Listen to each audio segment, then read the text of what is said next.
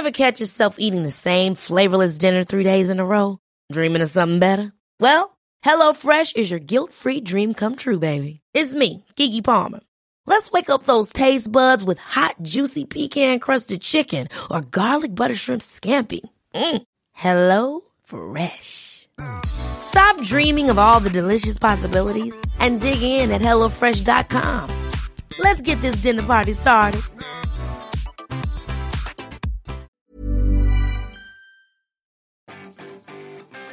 Vous cherchez de nouvelles sources de trafic Bonjour, bonjour, bonjour, bonjour, c'est Bertrand, votre coach web. Bienvenue dans ce nouvel épisode du podcast, épisode 454. Bon, j'espère que vous avez la forme, hein, la grande énergie, la forme, la patate, la pêche. Je ne sais pas comment dire ce matin. Nous sommes vendredi, nous sommes à l'approche d'un long week-end hein, pour certains. J'espère que vous pourrez en profiter, non pas pour vous reposer tranquillement, oui, mais pour aussi créer du contenu. Hein, voilà, euh, les grands week-ends comme ça, ça permet ben, de faire quoi, par exemple, oh, bon, une petite vidéo YouTube, je sais pas quoi, ou un podcast de plus, ou euh, tranquillement avancer sur l'écriture de votre livre dans le cadre du Nanovrimo. Bah oui, hein, c'est comme ça, les grands week-ends, c'est aussi pratique pour ça. Aujourd'hui, je n'ai pas d'invité, mais j'ai une question. Euh, bah, voilà, on va dire que c'est Olivier qui invité dans le podcast par le biais d'une question qu'il a posée dans le Ask Bertrand, vous savez, hein, si vous me posez vos questions, j'y réponds. Et Olivier, bon bah ça fait partie hein, des, euh, des auditeurs plus que fidèles, puisque fait partie des patrons, fait partie aussi de ceux qui achètent des formations. Et il m'a posé une, une question qui est très intéressante. Alors Olivier, il a un, site qui s'appelle votrecoachcommercial.fr et dans lequel hein, il nous explique comment devenir ceinture de la vente. Hein. Je, vous dis tel quel, c'est marqué sur le site. Euh, le but, hein, c'est d'apprendre étape par étape comment devenir un commercial serein avec une démarche éthique envers son client. Donc il a son blog et puis il a bien sûr bah, des réseaux sociaux et c'est là qu'il a une question qui se pose. Alors il m'a posé une question sur le duplicate content et les articles LinkedIn. En fait, l'idée c'est qu'il voudrait reprendre certains de ses articles de blog pour les mettre directement dans LinkedIn qui est le réseau social qui pense favoriser le plus à l'avenir, étant donné son domaine d'activité. Euh, il a vu que LinkedIn favorisait les articles natifs sur la plateforme, et il a entendu parler du de content. Et il se demande du danger, il se pose la question du danger que ça représente. Et en fait, il dit, Google semble ne pas du tout apprécier la démarche. Euh, est-ce vraiment dangereux de reprendre du contenu existant de son blog pour le mettre en natif sur une autre plateforme telle que LinkedIn? N'y a-t-il pas un temps à respecter entre les deux contenus? Par exemple, un article de plus de 6 mois sur le blog est-il toujours considéré comme dupliqué? Et euh, voilà donc la question d'Olivier. Alors, qui est une question que beaucoup de gens se posent, ça fait des années qu'on se le pose, euh, qu'on se pose cette question-là, qu'on pour LinkedIn et pour d'autres outils. on va essayer de reprendre un petit peu les bases. D'abord, qu'est-ce que le contenu dupliqué ou duplicate content? Il y a beaucoup de mythes hein, autour de ce concept. Ça fait des années hein, que Google communique dessus, puisqu'on retrouve des sources, par exemple en 2008, où démystifier hein, le contenu dupliqué, ce que c'était vraiment, etc. Vous trouvez leur page d'aide.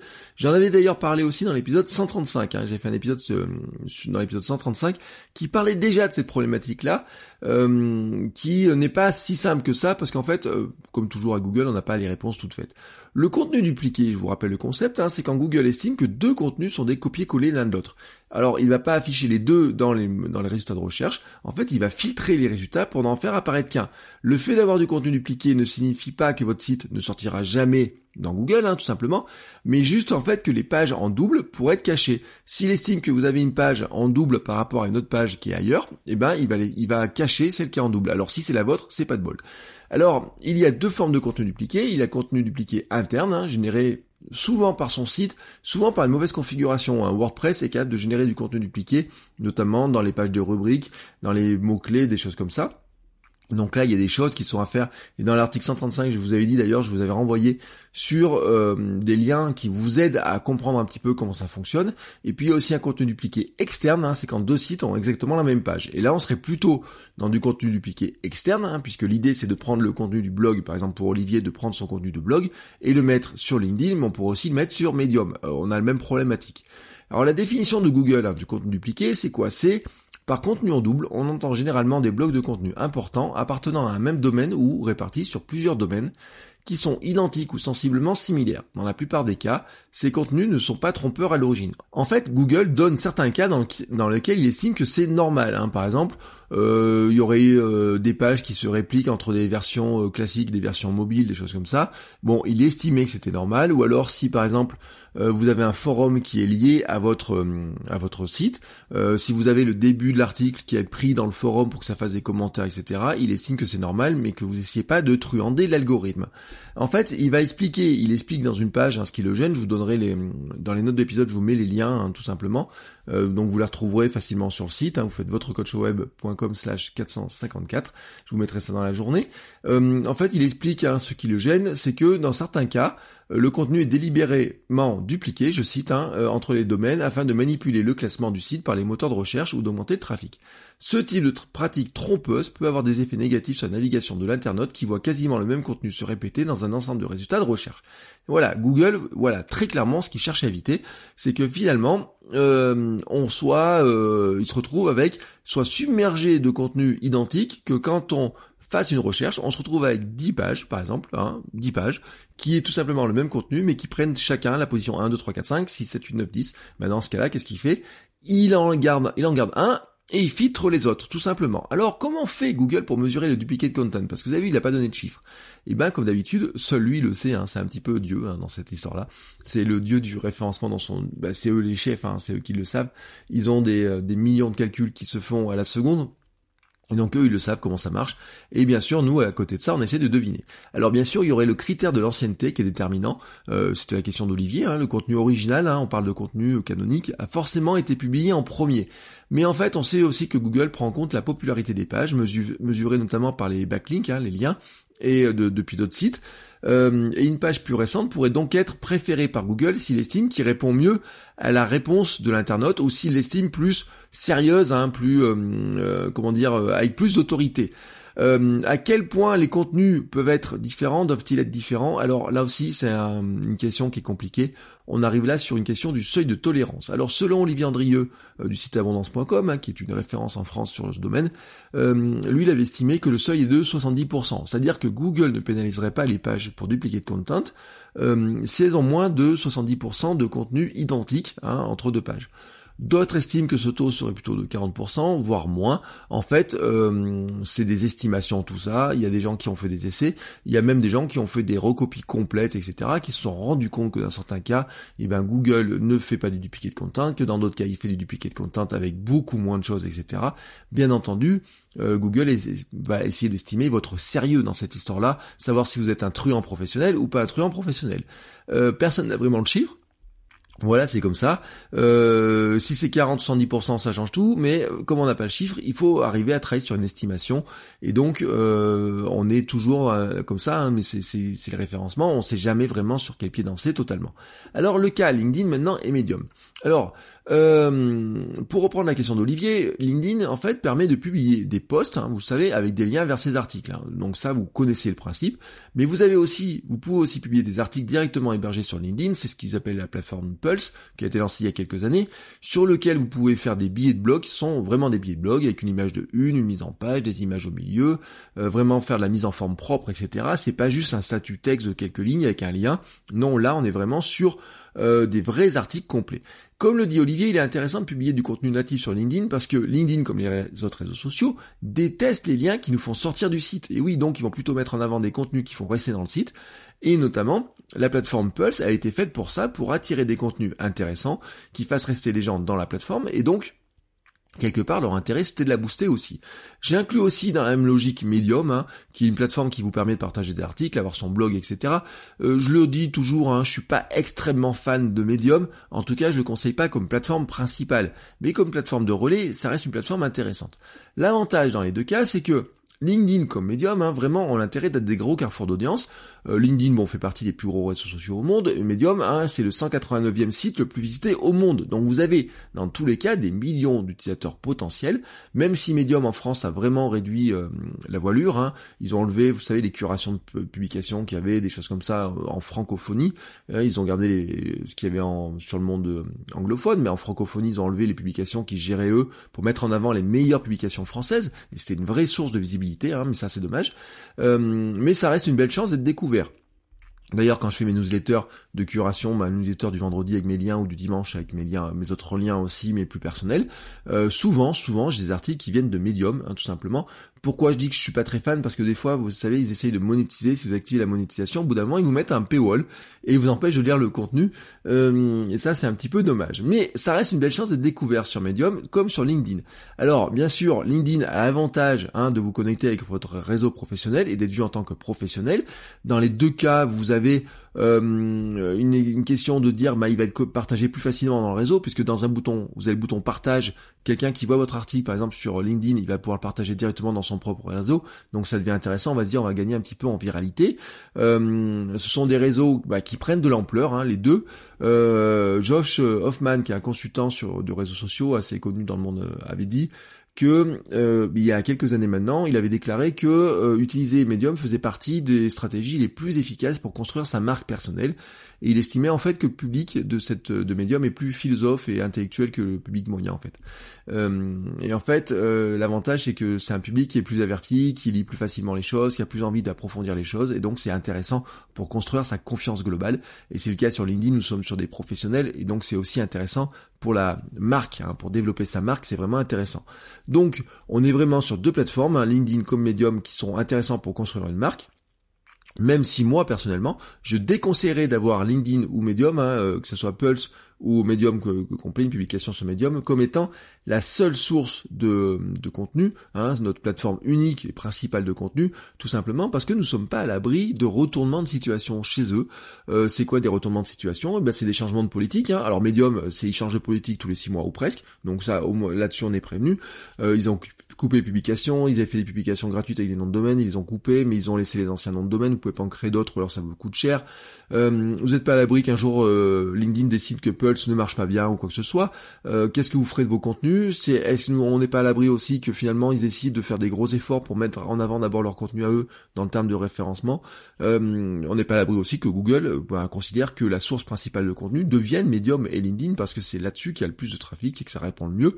Et vous à côté, ben dans ce cas-là vous pourriez en profiter, mais vous avez de la concurrence qui est juste à côté, etc. C'est un petit peu compliqué. Et puis je vous rappelle aussi quand même que quand les gens lisent sur LinkedIn et sur Medium, ils sont pas chez vous. Donc si vous avez d'autres choses à promouvoir comme des pages de vente, comme des lead magnets, des choses comme ça, eh ben ils les voient pas forcément. Hein, voilà. Alors le risque en vaut-il la chandelle? Maintenant qu'on a vu la chandelle, hein, le côté euh, intéressant de publier sur ces plateformes, est-ce qu'il y a un risque? Alors soyons honnêtes, en fait, hein, Matt Cutts, hein, qui était le chef de l'équipe euh, anti-spam de Google, j'ai envie de dire, affirme en fait qu'on ne doit pas s'inquiéter sur ce sujet-là. Il l'a dit euh, plusieurs fois, il l'a dit pendant très longtemps. Il disait on ne doit pas s'inquiéter à ce sujet-là. Euh, Google, en fait, se soucie finalement pas vraiment du contenu en double, tant que c'est pas du spam, vous voyez, ou du bourrage de mots-clés, hein, ce qu'on appelle du keyword stuffing, c'est-à-dire que on met des mots-clés en pagaille dedans, ou alors on, vraiment on bourrine hein, vraiment sur les, mots-clés, ou vraiment on bourrine sur la duplication de contenu. En fait, il faut se dire que dans ce monde, hein, il y a des gros gros truands du contenu, et ils sont bien plus gros qu'Olivier, euh, vous tous et moi réunis. En fait, c'est des spammers qui dupliqueraient des milliers de pages à la minute facilement. Hein, ils, ça serait, ils pourraient faire, ils le font déjà, euh, installer des blogs en automatique dans tous les coins avec des pages dupliquées, etc., pour essayer de toutes les faire apparaître, se créer des réseaux de liens, etc., pour essayer de truander Google. Ça, franchement, euh, ça existe. Euh, et donc, il, euh, Google lutte contre ça. Et c'est pas vous avec deux contenus dupliqués entre LinkedIn et votre blog qui allez vraiment être embêté. Il y a aussi par exemple du vol de contenu via des flux RSS, des usines à contenu, hein, tout ça. À côté de ça, nous on est vraiment des tout petits joueurs. Alors que faire? Que faire? Eh ben, l'idéal hein, pour moi, c'est de se dire oui, on peut publier sur les deux oui, on devrait publier sur les deux parce que oui, ça aide hein, à développer sa marque et sa visibilité. L'idéal, ça serait de ne pas republier en copier-coller, mais faire un nouveau contenu pour chaque plateforme. Oui, je sais, ça fait du boulot, mais ça peut être une version plus courte sur LinkedIn, l'agrégation des infos principales, par exemple, de 2-3 articles pour en faire un nouveau qui serait sur LinkedIn Pulse ou sur Medium, avec des liens vers les différents articles, ou alors faire un article opposé, hein. par exemple, si tu fais un article, Olivier, sur les 5 meilleurs moyens pour vendre eh ben tu pourrais faire un article sur LinkedIn et Medium sur les 5 pires façons de vendre, euh, avec des liens qui renverraient l'un vers l'autre, etc. Surtout de LinkedIn vers euh, ton blog, hein, tout simplement, ça serait, euh, ça serait peut-être la meilleure, ça serait pour moi la meilleure idée. Sinon, oui, on peut laisser un délai, effectivement, c'est un bon moyen, mais tu peux laisser un délai de moins de 6 mois. une semaine peut être suffisante hein, si Google indexe assez rapidement vos contenus Google peut passer tous les jours sur votre page, hein, peut même passer toutes les heures, hein, dans certains cas, s'il sait que vous mettez à jour souvent votre site. Euh, moi, sur, euh, sur j'ai des contenus qui étaient indexés sur Google en moins de 5 minutes, hein, pour vous donner un ordre d'idée. Donc, il savait qu'il y avait du contenu, il passait très très très très rapidement là-dessus. C'était aussi parce qu'il y avait de l'actualité, etc. Donc, il peut indexer très rapidement. Un bon moyen de le savoir, c'est d'utiliser la Search Console de Google, ou en cherchant directement l'article, l'URL de ton article. Hein. On prend l'URL de l'article, on la colle dans le euh, moteur de recherche de Google. Si Google l'affiche, c'est qu'il est indexé. Donc, à partir de ce moment-là, on sait que si on met une copie de l'article sur Medium ou sur LinkedIn, on peut penser quand même que Google sait qu'il y avait déjà le contenu avait déjà été indexé avant à une adresse qui était l'adresse de votre blog. Euh, publier là d'abord les articles anciens d'ailleurs, ça serait une bonne idée.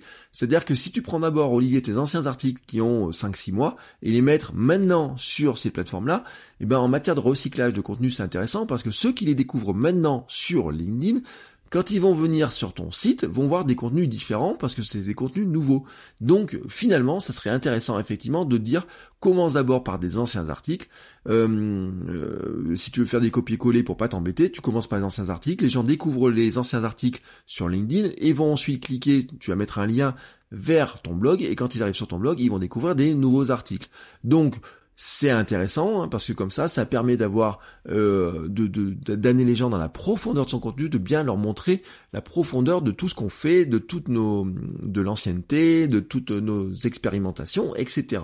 Euh, Google donne aussi un conseil intéressant Hein, qui dit qu'en fait, euh, il faut s'assurer en fait que quand on duplique son contenu, hein, quand, on, son contenu est diffusé sur un autre euh, site, il faut faire un lien vers son article original. En fait, ils disent qu'il faut être très méfiant si on publie son contenu sur d'autres sites.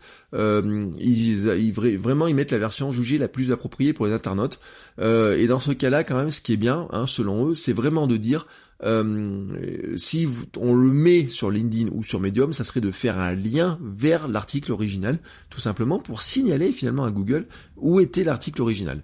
Donc l'idée, hein, ça serait tout simplement à la fin de ton article sur LinkedIn ou Medium, tu rajoutes une petite mention. Cet article a été publié en premier sur mon site avec l'adresse, avec l'URL de l'article directement, euh, ce qui permettrait finalement aux visiteurs comme à Google de savoir où est ton contenu original.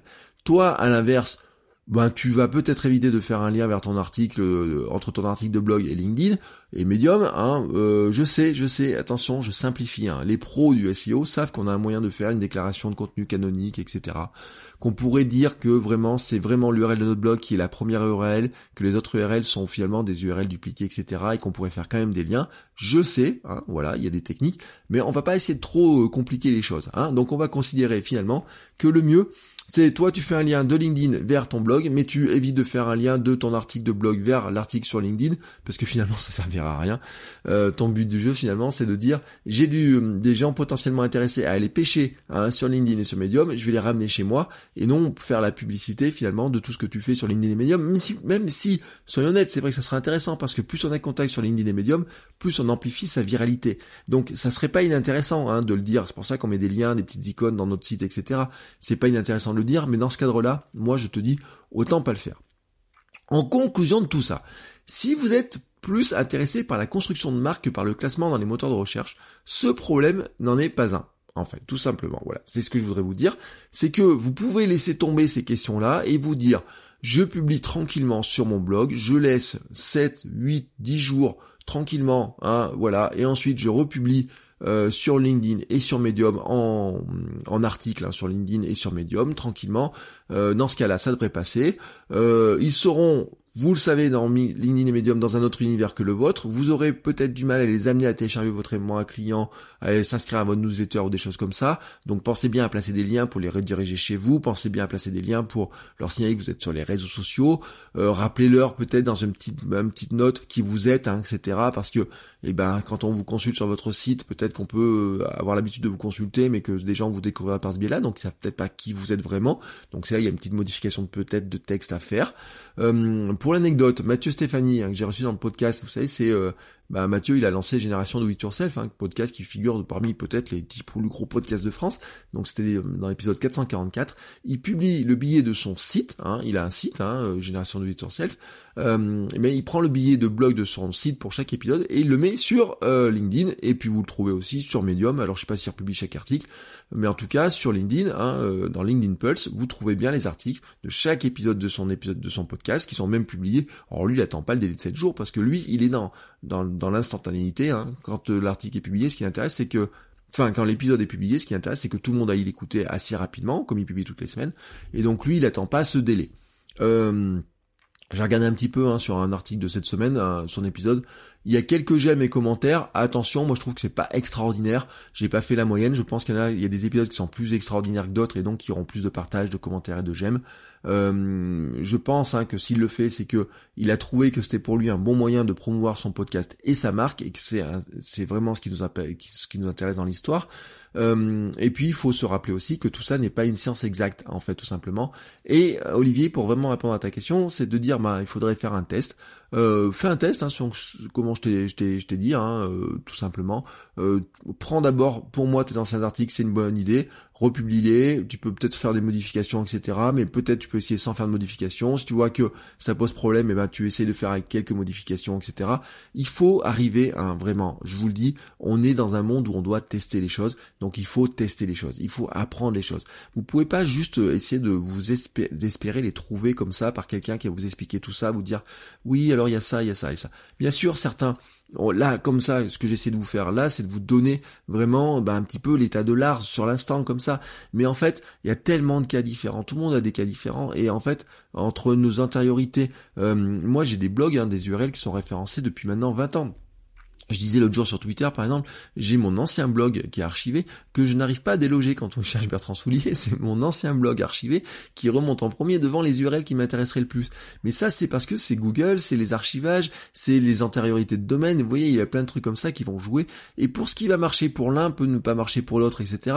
Et même, vous savez, les gros, les gros producteurs de contenu, ces gros consultants, là, que j'ai cités, etc., ils ont tellement de liens qui arrivent à leur site que probablement, eux, ils sont pas gênés, alors que pour, peut-être, pour certains d'entre nous, sur des domaine plus, plus gênant, plus, plus récent, on pourrait être gêné.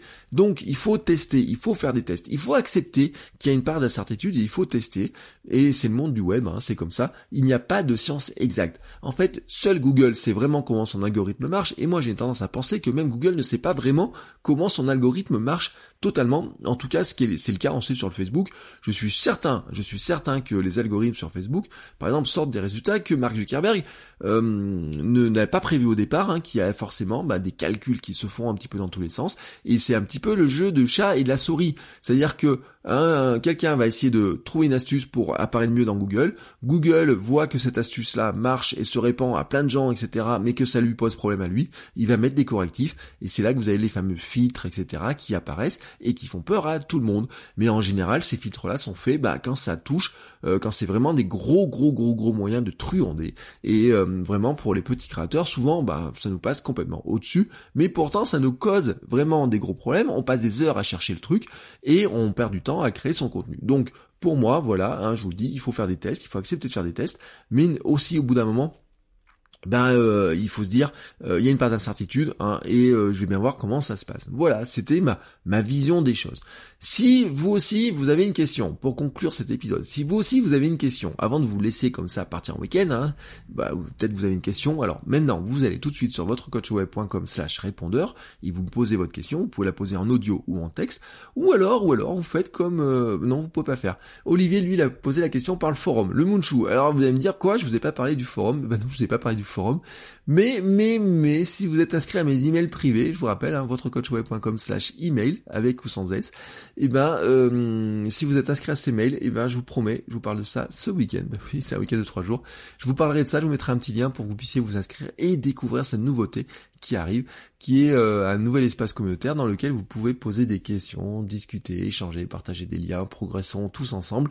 Et euh, pour l'instant, je l'avais réservé à ceux qui sont à la ceux qui sont patrons, c'est-à-dire ceux qui donnent, euh, financent le podcast par Patreon, et ceux qui achètent des formations, c'est-à-dire aux clients. Donc je les avais réservés jusqu'à eux, jusqu'à maintenant à eux. Petit à petit, j'ouvre les portes, et là je vais l'ouvrir à ceux, à ceux qui font partie euh, ben, de la liste d'emails privés. Euh, voilà, parce que ça fait, c'est un petit peu aussi, c'est les de faire partie de cette liste. Hein, euh, c'est des informations qui ne sont pas euh, publiées ailleurs, je ne les republie pas ailleurs, ou alors vraiment extrêmement rarement. Hein. Je l'ai fait une fois pour un article, euh, vraiment une seule fois. Je l'ai fait récemment, mais sinon je ne publie jamais, jamais, jamais les contenus de la newsletter privée sur le site ou ailleurs ou en podcast. Donc c'est vraiment, vraiment une information que vous ne trouverez pas ailleurs. Donc pour l'avoir, vous faites votre coach web Sur ce, je vous souhaite à tous une très très très très très belle journée, un très bon week-end, hein. peut-être que ce sera un long week-end hein, si vous travaillez pas euh, lundi, mais je vous rappelle, hein, je vous ai donné un petit peu de boulot moi, euh, créer du contenu, et moi je serai d'ailleurs là lundi pour un nouvel épisode et tous les jours de la semaine prochaine. Je vous souhaite donc un très très bon week-end et je vous dis à lundi. Ciao ciao les créateurs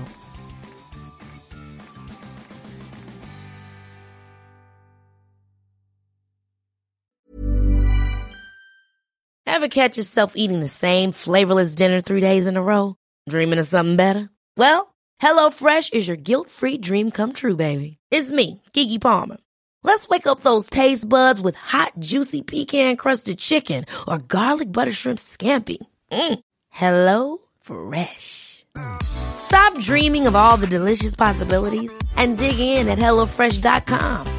Let's get this dinner party started.